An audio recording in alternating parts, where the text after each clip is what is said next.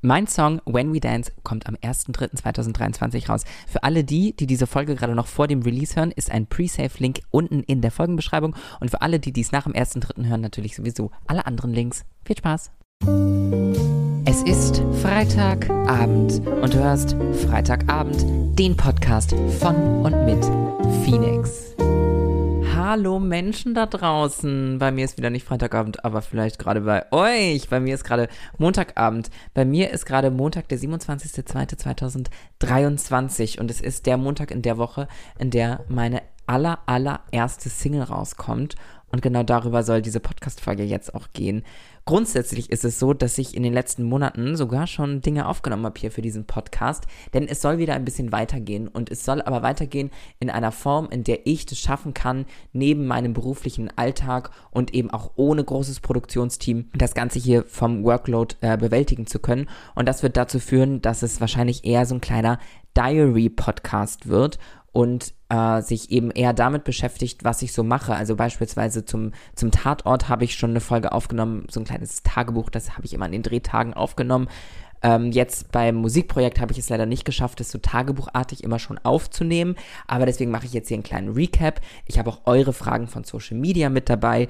Ich werde die Lyrics äh, durchgehen mit euch und euch sagen, was ich da am raffiniertesten gemacht habe. Ich werde mich also selbst eigentlich hier ein bisschen loben und ich werde auch nur mit mir selbst reden. Eigentlich wollte ich Solveig noch anrufen, ob der nicht dazukommen will und mich wie bei der Buchfolge auch quasi interviewen will.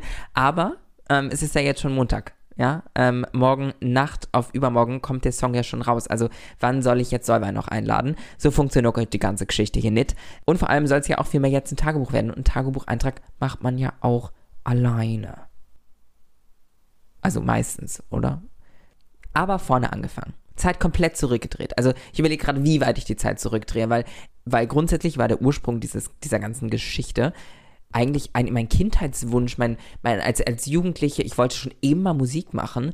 Mein Vater hat früher sehr oft zu mir gesagt, dass ich nicht singen könne.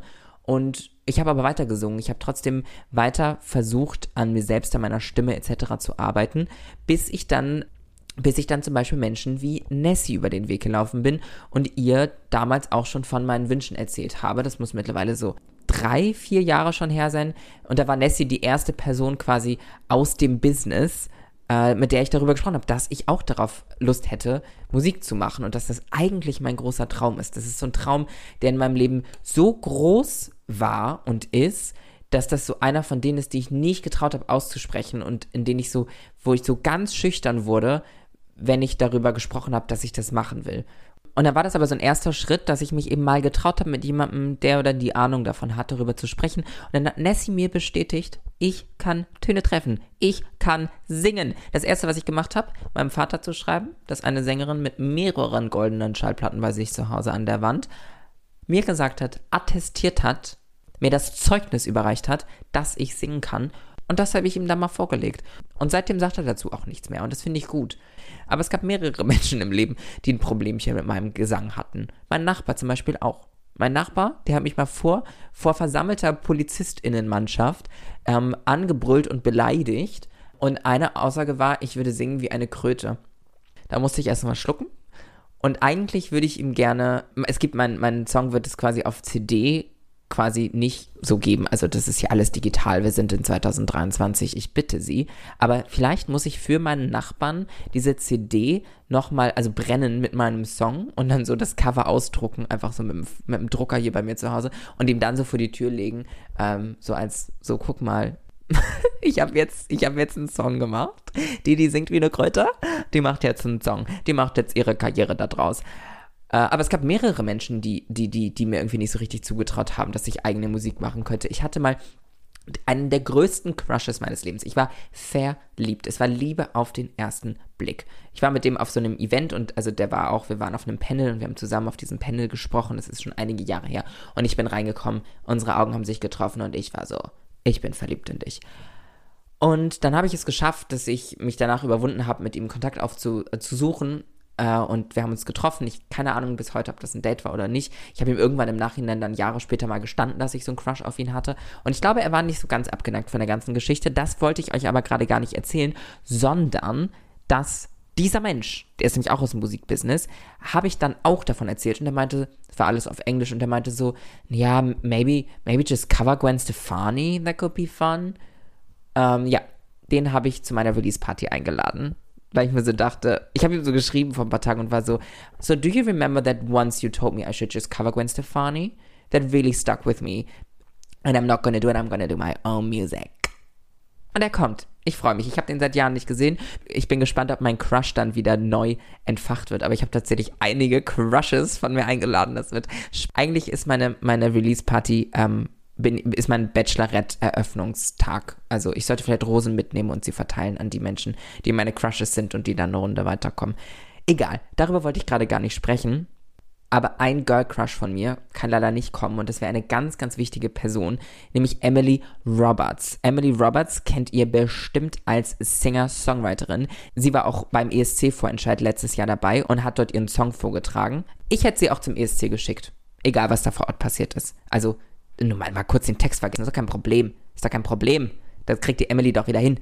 Und Emily und ich haben uns kennengelernt. Ich weiß schon lange, wer sie ist, weil wir auch gemeinsame Bekannte hatten. Dann haben wir uns auf dem Event, standen wir plötzlich hintereinander, voreinander und hat sie mich angesprochen und meinte, ich hätte so ein cooles Outfit an, Best Outfit of the Night. Und ich war so, oh mein Gott, ähm, danke, finde ich auch. Nein, äh, das habe ich natürlich nicht gesagt. Ich habe mich sehr geschmeichelt gefühlt. Und seitdem haben wir Kontakt. Und dieser Kontakt hat dann dazu geführt, dass ich sie seitdem auch intensiver auf Social Media verfolge und gesehen, dass sie Demos von sich, also Songs, die sie geschrieben hat, die aber nicht veröffentlicht sind, hat sie geteilt und da habe ich so gemerkt, I really like the way you write songs. Und dann dachte ich mir so, vielleicht ist es der Moment, dass ich mal wieder einer Person aus der Industry sagen sollte, ich höre jetzt auch auf mit dem Englisch versprochen, aber dass ich einer Person aus der Industrie mal sagen sollte, mal wieder, dass ich Musik machen will. Und vielleicht passiert es auch. Also habe ich mich mit Emily auf einen Tee getroffen was dann zu einem Essen wurde, was dann zu einer, zu einer wilden, wilden Nacht wurde. Wir waren noch mit Tokyo Hotel unterwegs und, und Joko Winterscheid und ähm, allen möglichen Menschen, die es so gibt. Aber das ist eine Geschichte für einen anderen Abend, meine Kinder. Auf jeden Fall haben wir, bevor das alles passiert ist, und ich habe mal wieder ausgesprochen, ich möchte Musik machen. Und wir haben kurz drüber geredet. Ich habe ihr meine Vision geschildert, was ich mir so vorstelle, weil mein erster Song, diese Vision davon, ist schon relativ lange und ausgereift in meinem Köpfchen gewesen. Also habe ich ihr das erklärt und sie meinte so, du weißt, dass ESC-Einsendeschluss ist am 28.11. Oder irgendwie so ein Datum. Es war, war nicht mehr lange hin. Es war, glaube ich, noch, es war, glaube ich, noch eine Woche hin bis zum Einsendeschluss. Und ich war so, ja, ich weiß und der ESC ist mein größter Traum, aber das schaffen wir jetzt ja nicht mehr. Nicht mit Emily Roberts. Die nimmt ihr Handy raus, meint so, okay, ich schreibe jetzt Producern. Ich regel das. Und unter anderem hat sie Christine und Ido geschrieben, und die haben zugesagt. Die haben gesagt, das schaffen sie. Die haben ein paar Termine von sich noch verschoben und haben dann sich mit mir und Emily getroffen, um diesen Song innerhalb von einem Tag zu schreiben, zu produzieren und aufzunehmen, damit er dann nämlich noch gemixt werden kann und dann eingereicht werden konnte. Und genau das haben wir dann auch getan. Ich habe vorher noch eine Inspo-Playlist zusammengestellt von Songs, die das Gefühl haben oder verschiedene Elemente haben, die ich eben als inspirierend empfinde für, mein, für meine eigene Musik. Und da saßen wir auch schon im Studio und haben losgelegt. Ido hat dann den Beat gebaut und Emily, Christine und ich haben angefangen zu schreiben. Die Ursprungsidee des Songs war tatsächlich mh, mm, ein Touch sexueller als das, was jetzt am Ende dabei rumkommt, weil mir persönlich irgendwann immer wichtiger wurde, dass ich sage ich mal, einen sexy Auftritt kann ich nicht auf allen Ebenen haben, weil ich für mich fand das dann irgendwann zu viel. Ich kann nicht irgendwie ein sexy Outfit tragen, auch noch über sexy Sachen singen, mich sexy bewegen, wenn ich das so über mich selbst sagen darf. Und irgendwie so, wisst ihr, ich kann nicht so auf jeder Ebene Sex, Sex, Sex machen. Ich glaube, diese Folge muss ich jetzt auch so als explicit dann markieren, oder? Naja, egal. Mm. Und das ist mir so aufgefallen und dann dachte ich mir so, nee, das geht nicht. Und jetzt ist es ein bisschen was anderes geworden. Und wir arbeiten aber relativ viel mit Metaphern. Die Lyrics werde ich gleich mit euch durchgehen. Erstmal möchte ich euch den Prozess zu Ende erzählen. Denn äh, dann haben wir den am selben Tag noch aufgenommen. Ido hat das Ganze dann gemixt und bearbeitet. Ich habe mich in der Zwischenzeit darum gekümmert, dass ich ein Video gedreht habe, in dem ich den Song live singe. Denn das brauchte man auch, um es beim ESC äh, einreichen zu können. Und das habe ich dann alles noch gemacht. Netterweise hat mir Delia Baum, die Fotografin, ihr Studio zur Verfügung gestellt, dass ich dort dieses Video drehen konnte. Emily ist dann da auch noch hingekommen, um mich ein bisschen zu coachen, weil ich ja selbst den Song auch erst äh, drei Tage kannte. und äh, den dann da live performen musste in so einem Video. Und es ist halt ein, ein Dance-Track und ähm, ich hatte weder mir eine Choreo überlegt, noch kann ich das alleine, und stand da einfach quasi vor so einer weißen Wand mit bunten Lichtern und dann perform mal einen Dance-Track alleine, den du selbst eigentlich noch gar nicht richtig kennst. Das war eine Challenge, aber das Ergebnis fand ich auf jeden Fall absolut zufriedenstellend. Ich sah sehr gut aus, es klang sehr gut. Also ich weiß nicht, warum dann die EntscheiderInnen sich gegen mich entschieden haben, denn das ist das, was einige Monate später dann mir mitgeteilt wurde, dass ich nicht beim Vorentscheid dabei bin. Also, um die Timeline kurz zu erklären, das Aufnehmen und das Ganze war Ende November. Die Info habe ich bekommen Mitte Januar, glaube ich. Bedeutet, das war eine Zeit des Hoffens, aber auch des Realistischsein und eben auch dessen, dass jeder Schritt auf diesem Weg, auch wenn ich jetzt nicht zum Vorentscheid fahre, auch wenn ich nicht zum ESC fahre, ist es trotzdem für mich ein riesiger Erfolg und ein Lebenstraum, meinen ersten Song, meine Debütsingle zu veröffentlichen und genau das habe ich mir auch in dieser Zeit des Hoffens immer selbst. Es gibt die Möglichkeit, dass es ein riesen crazy super Erfolg wird oder eben einfach nur für mich ein persönlicher Erfolg, einen Song rauszubringen. Und genau das mache ich jetzt und ich strebe auch übrigens an, jetzt weiterhin Musik zu machen. Ich möchte Musik machen, ich möchte performen. Ich bin ja auch letztes Jahr schon mal lip-syncend im Schwutz aufgetreten und hinterher ist äh, eine Freundin zu mir gekommen, die auch quasi aus dem Showbusiness ist und sie meinte, I didn't know you were such a showgirl. Und ich bin Showgirl. Ich gehöre auf die Bühne. Und tatsächlich auch andere Menschen, die sich mit Musik auskennen, können sich nicht so hundertprozentig erklären, warum ich nicht beim Vorentscheid bin. Ich hatte fast das Gefühl, dass Menschen aus der Szene, sage ich mal, fast ein bisschen verwirrter und naja, also aufgebracht ist jetzt ein krasses Wort, aber, aber die waren schockierter auf jeden Fall, dass ich nicht dabei bin, als ich selbst am Ende des Tages. Denn ich bin mir auch sehr, sehr sicher, dass mein Song und mein Auftritt extrem viel Potenzial gehabt hätte. Und das werden die Verantwortlichen jetzt vielleicht auch sehen. Ich glaube, eine realistische Einschätzung dessen, warum ich nicht genommen wurde, ist, dass auch dass ich einfach unterschätzt wurde, dass mir nicht zugetraut wurde, einen Live-Auftritt so hinzulegen, was auch in Ordnung ist, eben aufgrund dessen, das ist ja von mir auch, also das habe ich auch noch nie gemacht. Also so, dann ist das ja auch irgendwie okay, wenn, wenn es davon keinen Beweis gibt dass man das dann eben vielleicht auf dieser riesigen Bühne mir dann vielleicht doch noch nicht zu 100% zutraut. Aber kommen wir zu den Lyrics. Die Lyrics sind geschrieben von Emily Roberts, Christine Bogan, Phoenix Kühnert, das bin ich. Ido Polek hat auch noch was dazu beigetragen. Und jetzt werde ich euch meine Highlights dessen vortragen, was dabei rumgekommen ist.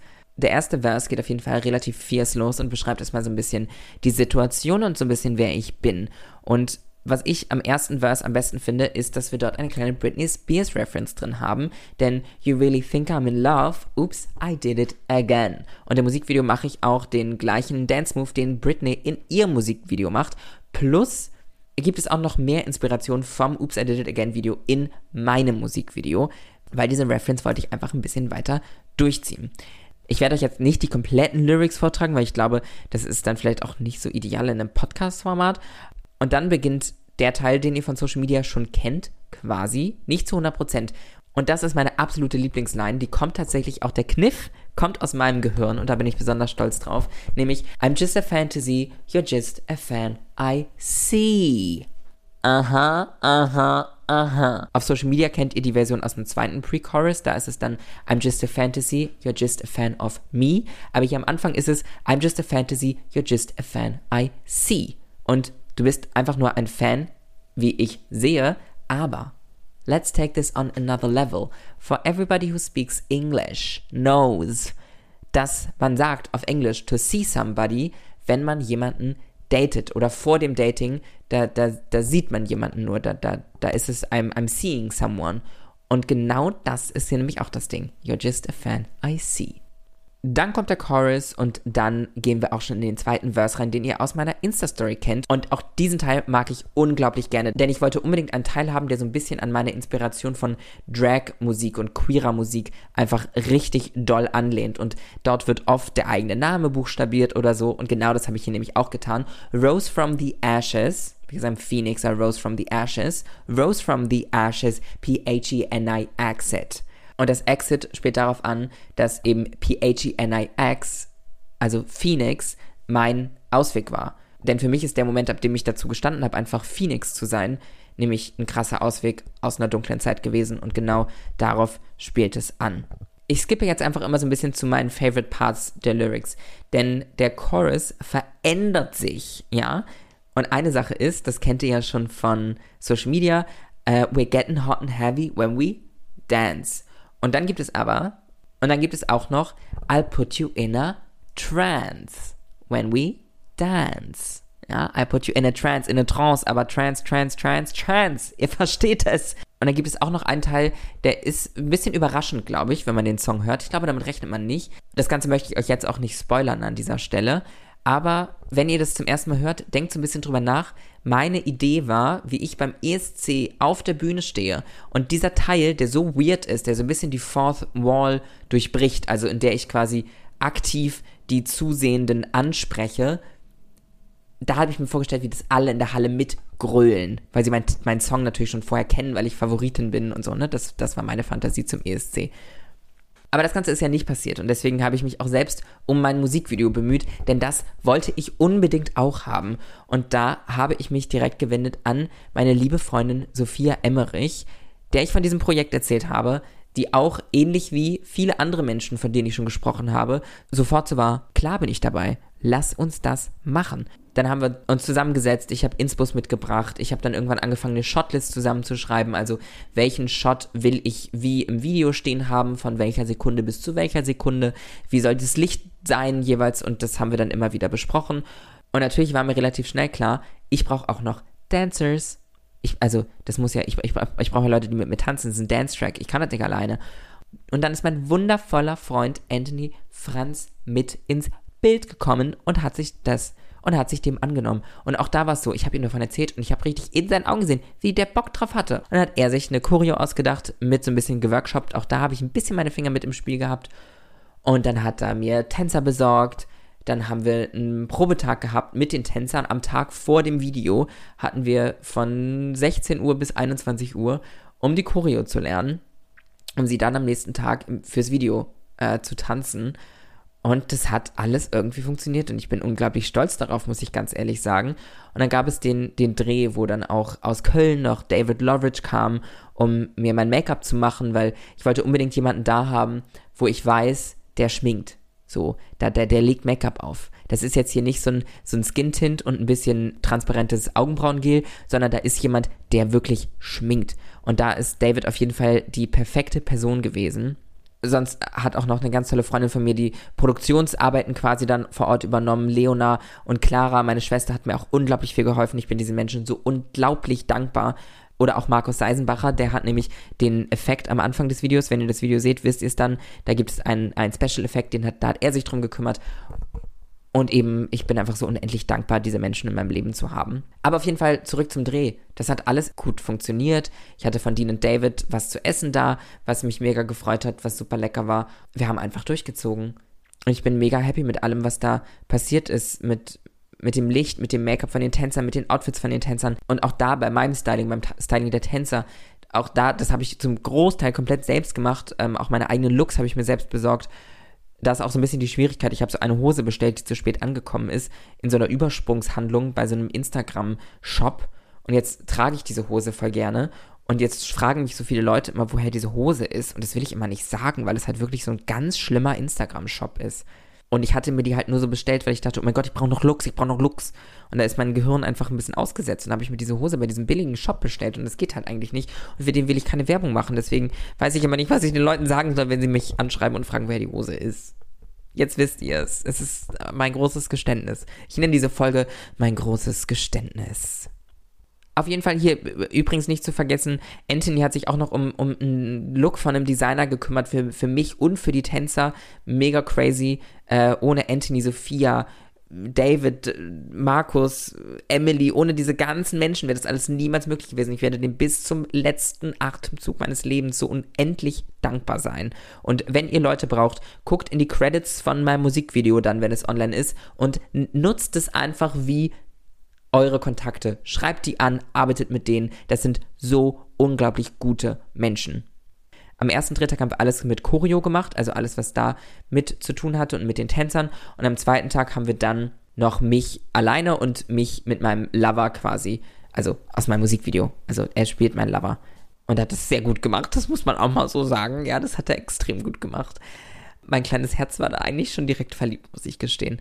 Und seitdem ist die Zeit auch irgendwie super schnell vergangen. Ich habe mich darum gekümmert, einen Distributor zu haben. Also wenn man nicht bei einem Musiklabel ist, dann braucht man halt einen Distributor. Dieser Service quasi kümmert sich dann darum, dass die Musik halt überall verfügbar ist am richtigen Datum und dass das Cover da ist und so. Äh, ich bin bei RecordJet für Menschen, die das interessiert. Und das hat auch bisher wahnsinnig gut funktioniert. Ich bin sehr gespannt. Man muss sich um die GEMA kümmern, um die GVL kümmern. Es ist so viel zu tun, wenn man einen Song rausbringt. Ich sage es euch. Und äh, auch eine Release-Party. Meine Release-Party wird am Mittwochabend sein. Ich freue mich ganz doll. Ich werde meinen Song live performen. Aufregend. Ich werde auch, wenn ihr das hier hört, am 18.03. im Schwutz auftreten und da quasi öffentlich auch meinen Song performen. Alles ganz, ganz, ganz, ganz aufregend. Und es war eine krasse Zeit jetzt die letzten Monate, weil ich auch krass viel Angst bekommen habe zwischendurch und richtig viel Selbstzweifel bekommen habe zwischendurch, weil natürlich ist das krass low budget, was wir hier machen. Also das Ding ist, wir sind auf so einer komischen Zwischensphäre von eigentlich sind die Leute, mit denen ich arbeite, so unglaublich gut, die sind top Level, oberstes Level derer, die es gibt, aber natürlich, wenn man da nur sehr wenig Geld reinsteckt, und wir reden hier trotzdem von Tausenden Euros. Trotzdem ist das verhältnismäßig extrem wenig Geld. Von, wenn wir jetzt von großen Popstars sprechen, dann ist für die ein Low-Budget-Video ist für die irgendwie 300.000 Euro.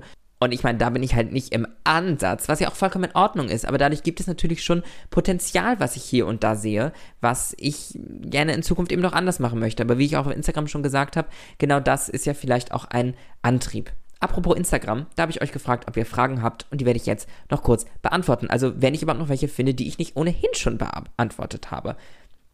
Wieso kein ESC-Vorentscheid? Weil sie mich nicht genommen haben. Wer hat ihn geschrieben? Ich mit Christine, Emily und Ido. Singst du schon lange? Theoretisch mein ganzes Leben. Professionell fange ich gerade damit an. Ist das Nico rechts hinter dir? Ja, da bezieht sich die Person auf ein Behind-the-Scenes-Foto von meinem Musikvideo und ja, da ist Nico. Wie viel Geld hast du für das alles ausgegeben? Fünfstellig. Wann wird's rauskommen? Am 1.3., also in der Nacht vom 28. auf den 1. um 0 Uhr. Wo wird es released? Überall.